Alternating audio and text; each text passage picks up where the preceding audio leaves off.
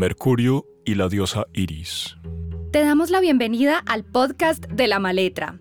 En este nuevo conjunto de episodios leemos los astros desde el mito, la poesía y las teorías. En esta ocasión nos montaremos en el ratón veloz de nuestro zodiaco, el planeta que todo lo entiende y que todo lo sacude con la rapidez de un pensamiento. Imaginemos que estamos en Mercurio. Iris, la divinidad del arco iris, anuncia el pacto entre el cielo y la tierra. Ella transporta los mensajes entre dioses, humanas y humanos. La única diosa alada del Olimpo griego es joven y veloz, y no solo transporta información de un lado a otro, también favorece el entendimiento entre los interlocutores. Mercurio está calcinado como una bala, y en él solo fluye la idea, pero no la vida. Una especie de iris encarnada en este planeta pasa por nuestro lado. Es Meira del mar. La vemos sacudirse la sal marina mientras construye este poema.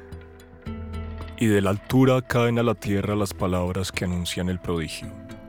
Palabras como música infinita, como brasas ardientes de misterio, como finos aceros de presagio. Meira del mar, Anunciación.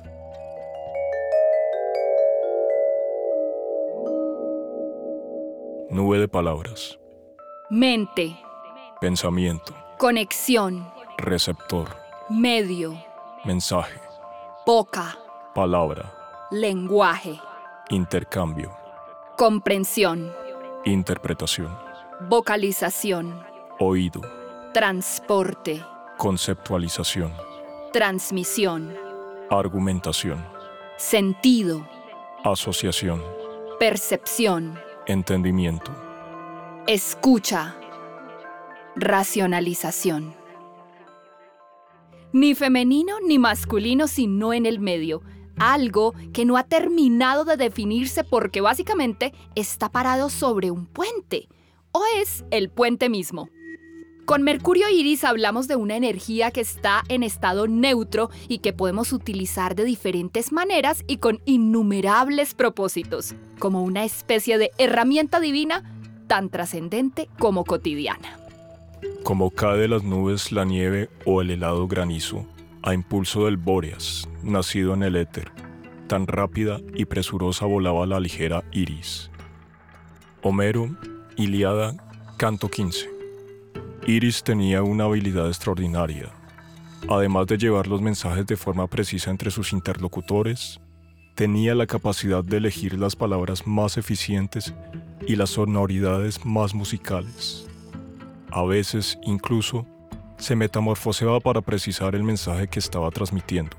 Esto mejoraba los niveles de interpretación del oyente. En nuestra carta astral natal, Mercurio, a quien vamos a imaginar o a denominar en este momento como Iris, nos va a indicar la forma en la cual nos comunicamos.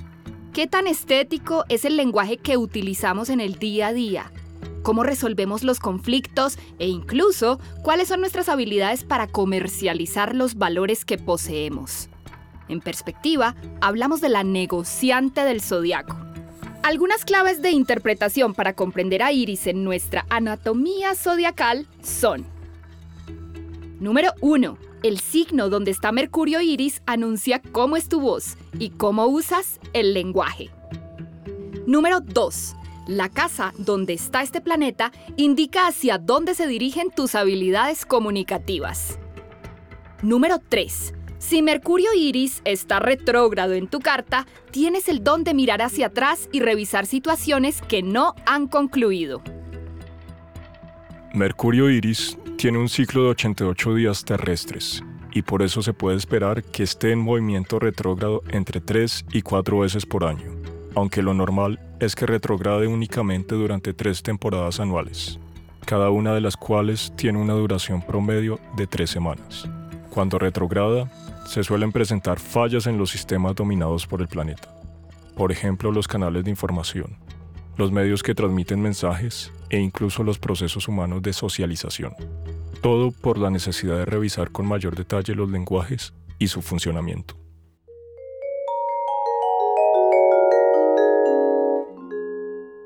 Este podcast ha sido creado por la Escuela de Astrología La Maletra Voces Juan Serrano y María Antonia León. Música Caterine Ortega. Postproducción de sonido Audio for Media.